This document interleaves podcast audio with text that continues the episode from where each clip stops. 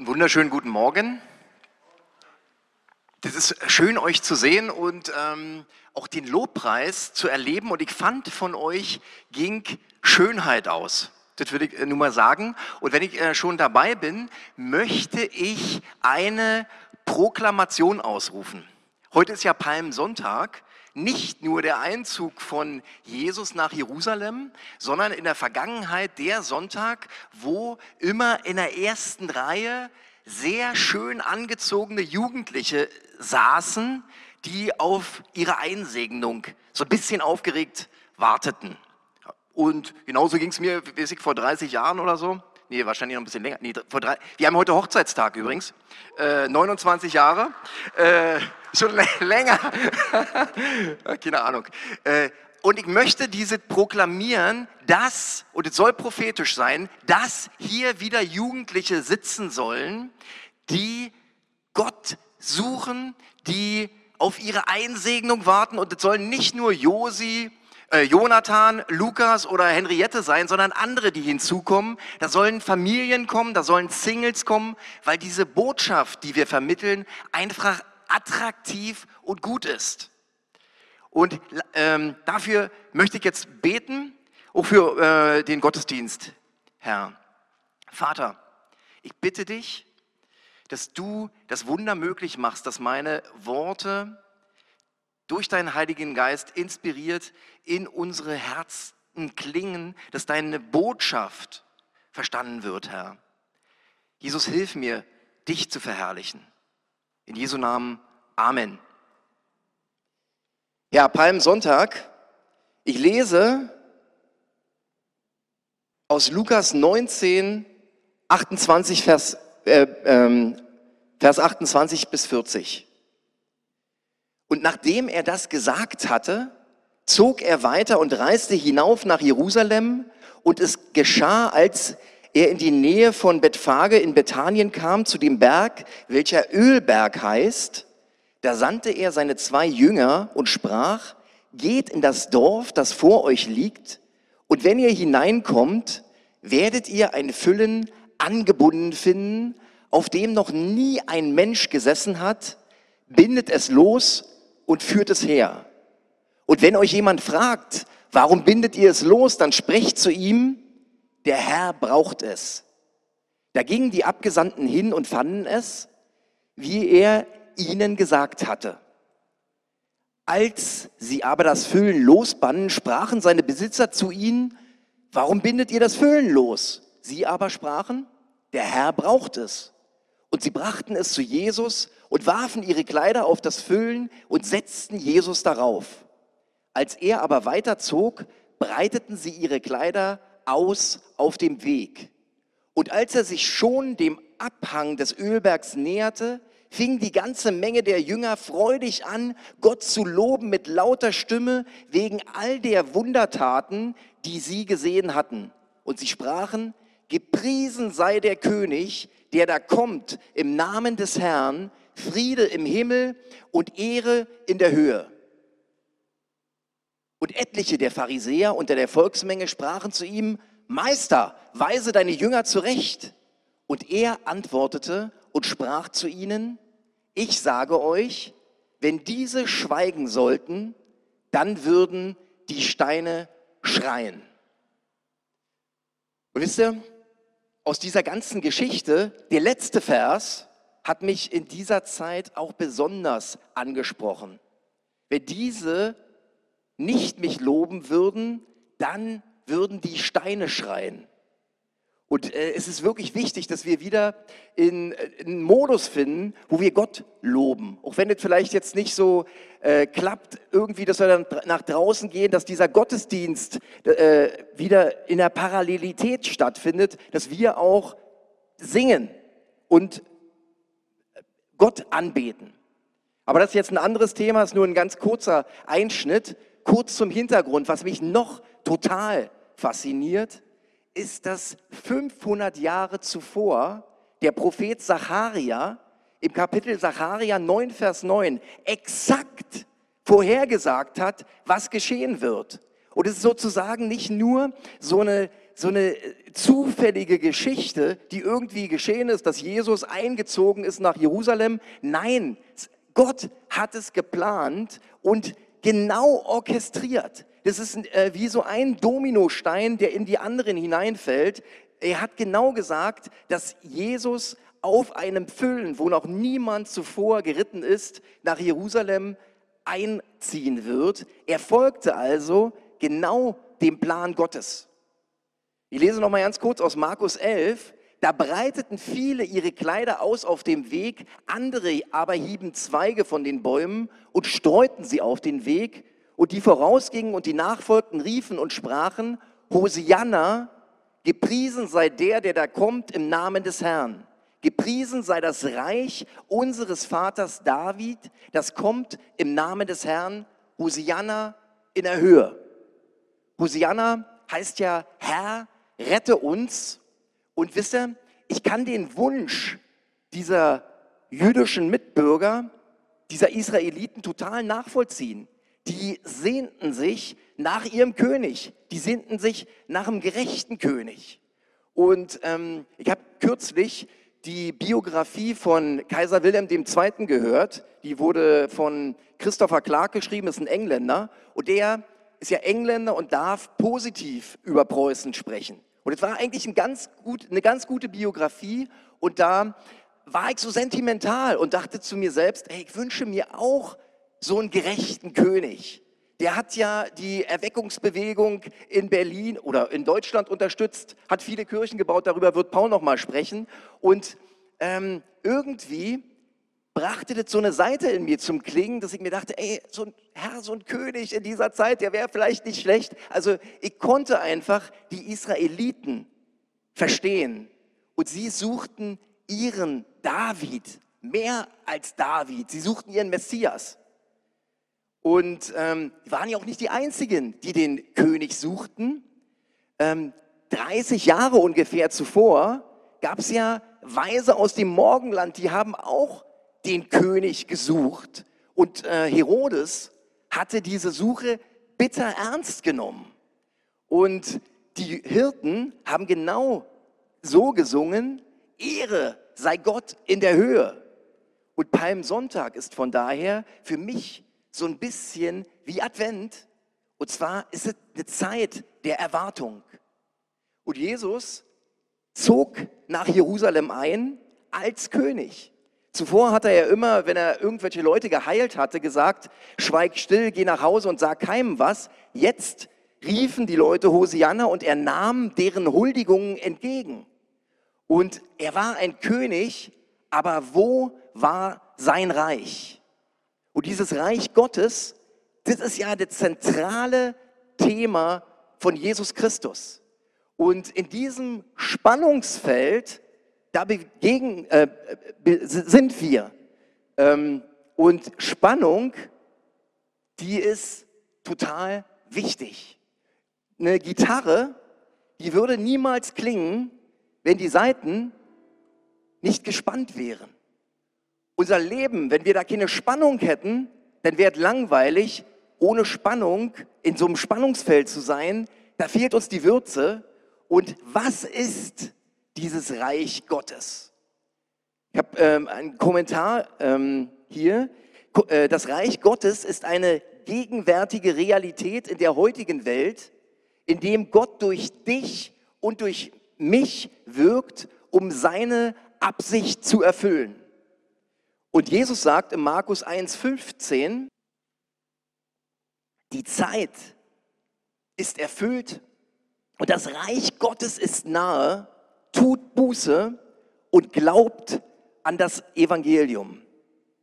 Und wisst ihr, das Reich Gottes stellt die Werte, die wir in unserem Herzen haben, auf den Kopf. Unseren Egoismus, wo ich das Beste für mich haben will. Unseren Götzendienst, wo wir auf unser Geld vertrauen auf unseren Verstand vertrauen, wo wir denken, unser Wissen hilft uns in erster Linie vor Gott, wo wir das über Gott setzen, wo wir denken, Mensch, mein äh, Konto ist voll, ich brauche Gott nicht. Das ist ein Fehler, das ist Götzendienst. Und genauso die Werte dieser Welt, Macht, Status, Anerkennung, Reichtum, das negiert es alles. Das Reich Gottes. Reich Gottes bedeutet Triumph in Schwachheit, Reichtum durch Armut, Macht durch Dienst. Alles andersrum.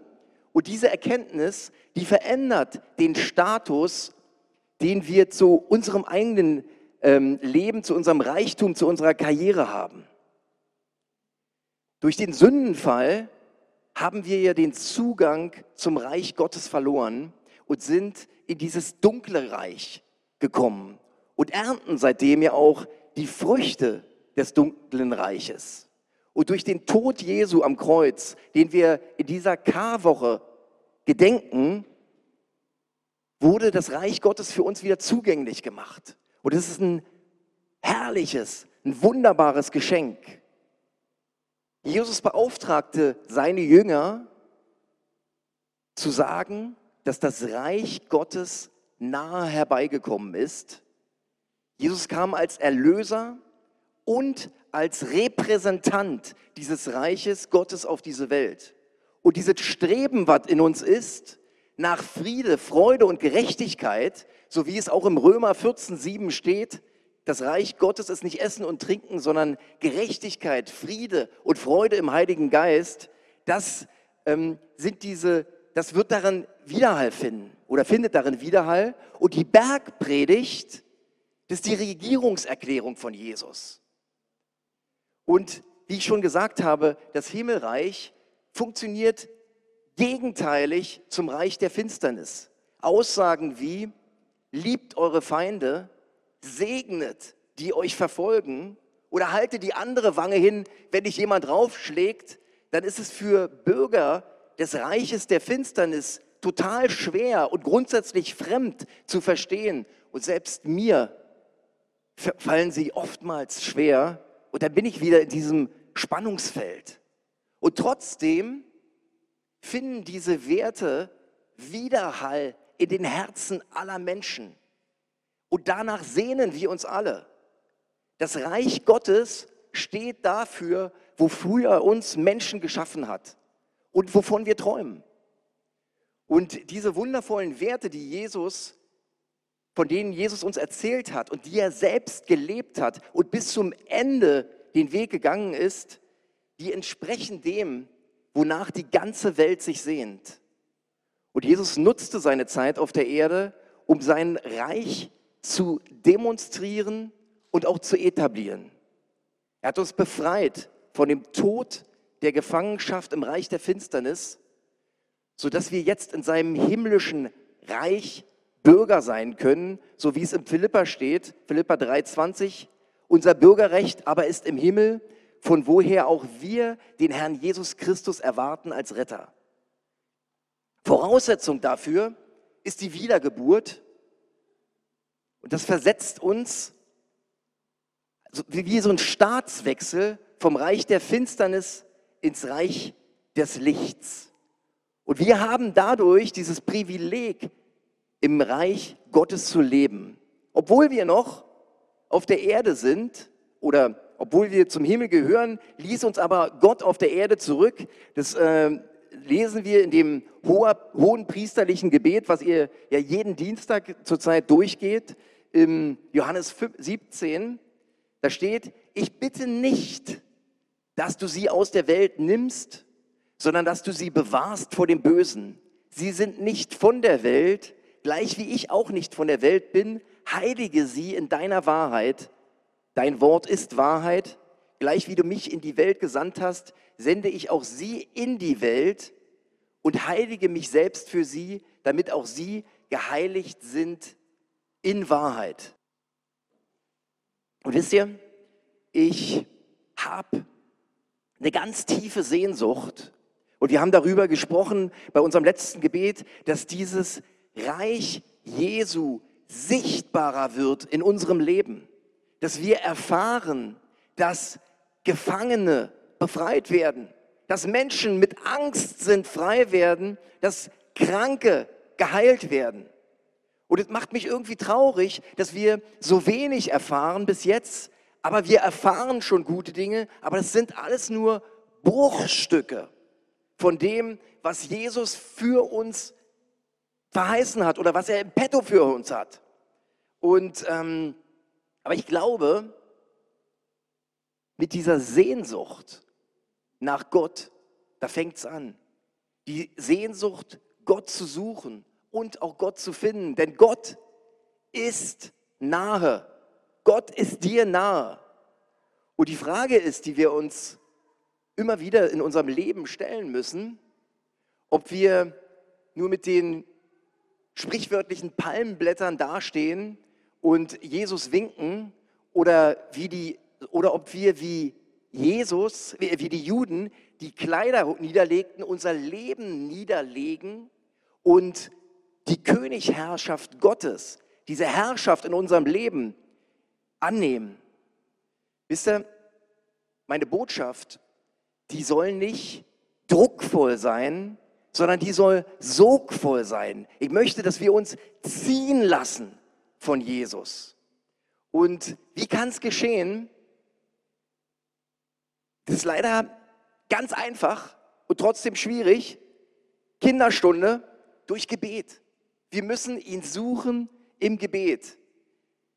Und ich sagte in Demut, ähm, aber Paul hat ja mal äh, äh, 2019 diese, diese ähm, Herausforderung gesagt, dass wir jeden Tag äh, für jemanden beten sollen. Und das habe ich einfach angenommen und manche Sachen tue ich ganz regelmäßig und ich bete jeden Tag so ungefähr eine halbe Stunde. Das ist nicht so viel und in unserer Gemeinde gibt es Leute, die mehr beten. Martin Luther hat mir Birol gesagt, hat drei Stunden zur besten Zeit jeden Tag gebetet. Aber ich kann euch sagen, was diese halbe Stunde in meinem Leben macht. Und zwar liebe ich Jesus mehr. Ich äh, habe mehr Sehnsucht nach ihm dadurch. Ich möchte ihn mehr erfahren. Und ich sehe diesen, diese ganzen Fehler, die bei mir sind, mein Egoismus, diese, diese ganzen Sachen offenbart mir der Heilige Geist, aber durch, dadurch, dass ich zu ihm komme oder dadurch, dass ihr das macht, lasst ihr Gott daran arbeiten. Und ähm, deswegen meine Aufforderung, Gottes Nähe zu suchen und in seine Nähe zu kommen. Daraus erwächst Leidenschaft für sein Reich. Daraus erwächst der Wunsch, anderen davon zu erzählen, Liebe für dich selbst zu entwickeln und für deinen Nachbarn. Dadurch werden wir Botschafter, so wie es im Korinther steht, 2. Korinther 5,20, Botschafter für Christus. Wir haben den Auftrag, sein Reich zu repräsentieren und zu demonstrieren. Ist so, als wären wir Priester einer Kolonie des Himmels auf der Erde. Und diese Reichsgotteskolonie, die steht natürlich im krassen Widerspruch, wie ich schon gesagt habe, zu den Werten des Reiches dieser Welt. Und deshalb betont Jesus auch diese Wichtigkeit, dass wir äh, uns durch sein Wort erneuern und bestimmen lassen. Ich habe es schon vorhin gelesen, lese es nochmal. Johannes 17, 17. Sie sind nicht von der Welt, gleich wie ich nicht von der Welt bin. Heilige sie in deiner Wahrheit. Dein Wort ist Wahrheit. Wir müssen die Wahrheit kennen, weil wir in einem Umfeld der Lüge leben, dessen Vater der Teufel ist. Gebet, Bibellesen und Glaube an die Wahrheit ist die Voraussetzung dafür, dass sich unser Denken mehr und mehr den Gesetzmäßigkeiten des Reiches anpasst. Ein Schlüsselvers dazu ist Römer 12,2, passt euch nicht diesem Weltlauf an, sondern lasst euch verwandeln durch die Erneuerung eures Sinnes, damit ihr prüfen könnt, was der gute und wohlgefällige und vollkommene Wille Gottes ist. Und wisst ihr, die Absicht Gottes ist, dass wir mit dieser Kolonie, die wir hier auf der Welt sind, dass diese Kultur sich ausbreitet, dass unsere Gesellschaft durch uns geprägt wird und dass Millionen von Menschen, die im Reich der Finsternis sind, hinüber ins Reich des Lichtes transferiert werden. Und ähm, Wir sind dazu aufgerufen, nicht nur zu predigen oder das Zeugnis zu geben, sondern dass wir die Schönheit und die Attraktivität des Reiches Gottes durch unser Leben demonstrieren. Wir müssen uns mit den Werten Gottes auseinandersetzen und dabei wird der Heilige Geist uns helfen, dass wir sie nicht nur kennen, sondern dass wir sie auch in unserem Leben anwenden und umsetzen. Es ist wichtig, dass wir gesellschaftsrelevant leben, dass wir in dieser Zeit eine Stimme haben, die Mut macht und Trost spendet. Und das drückt sich aus in dieser Atmosphäre, wie wir anderen Menschen begegnen, dass da so eine, so eine Liebe entsteht, dass äh, so, eine, so eine Aura der Gottes, des Reiches Gottes uns umgibt. Und wenn das geschieht, dann sind wir attraktiv für unsere Umwelt und dadurch werden wir auch diesem priesterlichen Auftrag, den Paulus uns im Römer gegeben hat, Römer 15, 16, gerecht. Und das muss für uns als Gemeinde, als Kirche, als Begegnungskirche unser Hauptziel sein, sonst verlieren wir unsere Daseinsberechtigung. Und wie können wir es schaffen? Wir leben in diesem Spannungsfeld. Und ich möchte noch mal ein kurzes Zeugnis geben. Sorry, dass es zweimal über mich geht. Aber ähm, unser Sohn, der unser älterer Sohn, der hat äh, uns herausgefordert und hat gesagt, äh, der ist in so einer Baptistengemeinde in Hennigsdorf, die wächst aber auch gut. Und ähm, der hat gesagt, ja, wir haben jetzt eine vorösterliche Fastenzeit und da haben wir daran teilgenommen. So richtig, also wir sind immer noch dabei, weil es uns so gut ge äh, Spaß gemacht hat. Seit letzten Samstag äh, bis Dienstag wollen wir machen, nur Wasser und Tee, bisschen Saft. Und ähm, was aber das Schöne daran war, ist, äh, was Josi sagte zu uns, wir machen es jetzt nicht nur, um Gewicht zu verlieren, sondern um Gott zu begegnen. Und Dori hatte so einen tollen Satz gesagt, als sie in der Küche war. Man braucht bloß die Arme heben und schon ist er da. Das ist so eine Möglichkeit, Gott näher zu kommen, Gott mehr zu begegnen. Und was, was ich so eine persönliche Offenbarung hatte, ähm, als ich so saß auf, auf meinem Sessel. Ähm, oftmals versuchen wir ja, Jesus durch viele Worte herzubeten.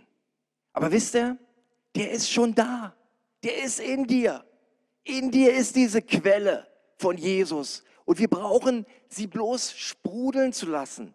Wir brauchen ihn, wir brauchen bloß da zu sitzen oder da zu stehen und sagen, Jesus, ich liebe dich. Jesus, komm. Und schon fließt dieses Wasser aus uns. Und, äh, und ich finde auch, dass dieses Abendmahl, dieses Aufnehmen des Leibes, dieses sprichwörtliche oder sinnbildliche, uns ähm, daran erinnert, dass Jesus ja in uns ist. Jesus ist in dir. Das möchte ich euch ermutigend zurufen. Das möchte ich dir sagen, Gabriele, Jesus ist in dir. Jesus ist in uns. Und er will uns an die Hand nehmen, der will uns durch diese Zeit bringen, der will uns als Reichsbürger des lebendigen Gottes an die Hand nehmen und unterstützen. Du kannst jetzt schon mit ihm in seinem Reich leben und wirken.